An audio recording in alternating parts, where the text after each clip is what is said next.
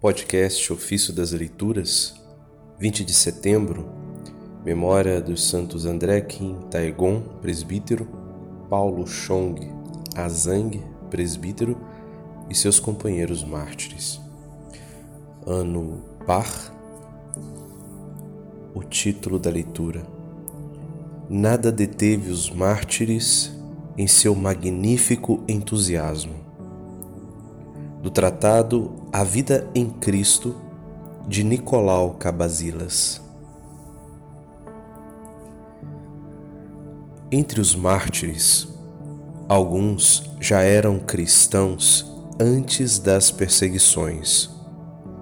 A outros, Cristo deu a verdadeira vida durante as perseguições todos juntos proclamavam a fé em Cristo diante dos perseguidores, confessavam seu nome e desejavam morrer, e unanimemente convidavam os carrascos como para um bem visível. O mesmo entusiasmo impelia mulheres e meninas, homens e crianças de toda condição e modos de vida. Não é sem motivo que convém acrescentar esse detalhe.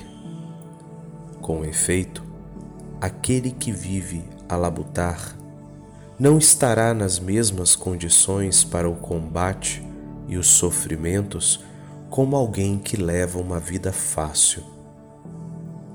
O soldado e o cortesão não perceberão com o mesmo olhar o gládio e a morte.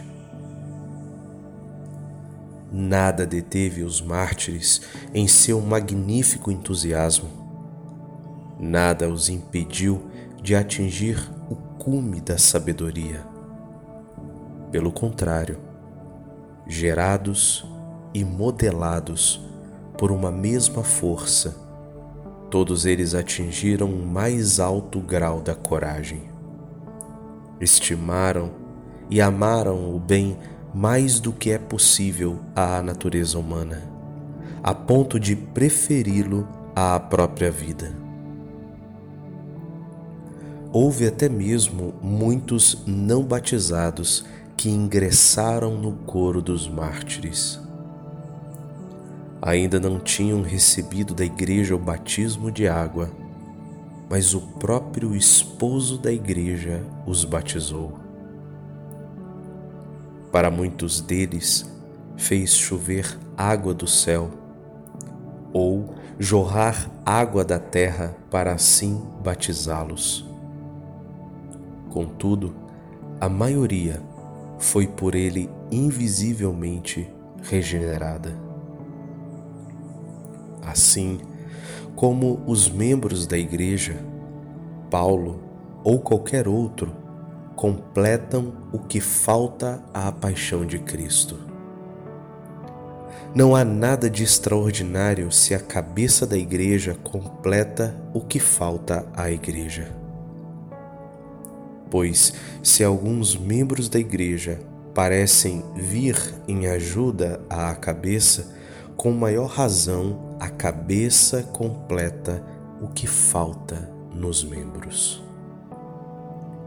Numerosos são aqueles que em todo o tempo procuraram um remédio para os males do gênero humano. Contudo, somente a morte de Cristo pôde nos dar a verdadeira vida e a saúde. Por isso, se quisermos nascer para um novo nascimento, viver uma vida feliz e ter saúde, não há nada a fazer senão tomar o remédio oferecido por Cristo. E tanto quanto é possível ao homem proclamar a fé, sofrer a paixão e morrer desta morte.